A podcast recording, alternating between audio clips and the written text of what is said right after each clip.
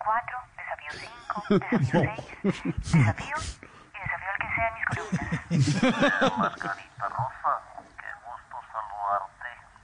Y más cuando estás mostrando esos rasgos comunistas. ¿Cómo será que ya muchos te están diciendo Margarita Rosa?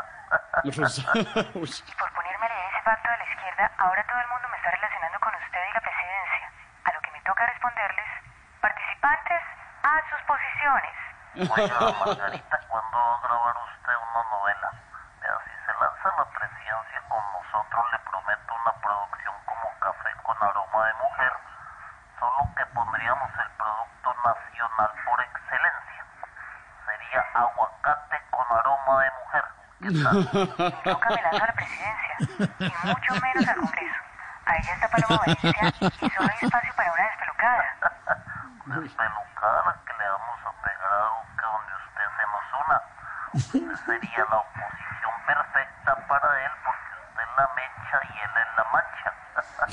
Vea que si usted se lanza sería presidenta y primera dama. Eso es imposible. La primera dama es Amparo Grisales, que me lleva unos añitos. Bueno, señor Petro, No lo dejo porque me tengo que ir a preparar para presentar el desafío Superhumanos, el desafío Supersónicos y el que vamos a hacer en Boyacá, el desafío Supersonita.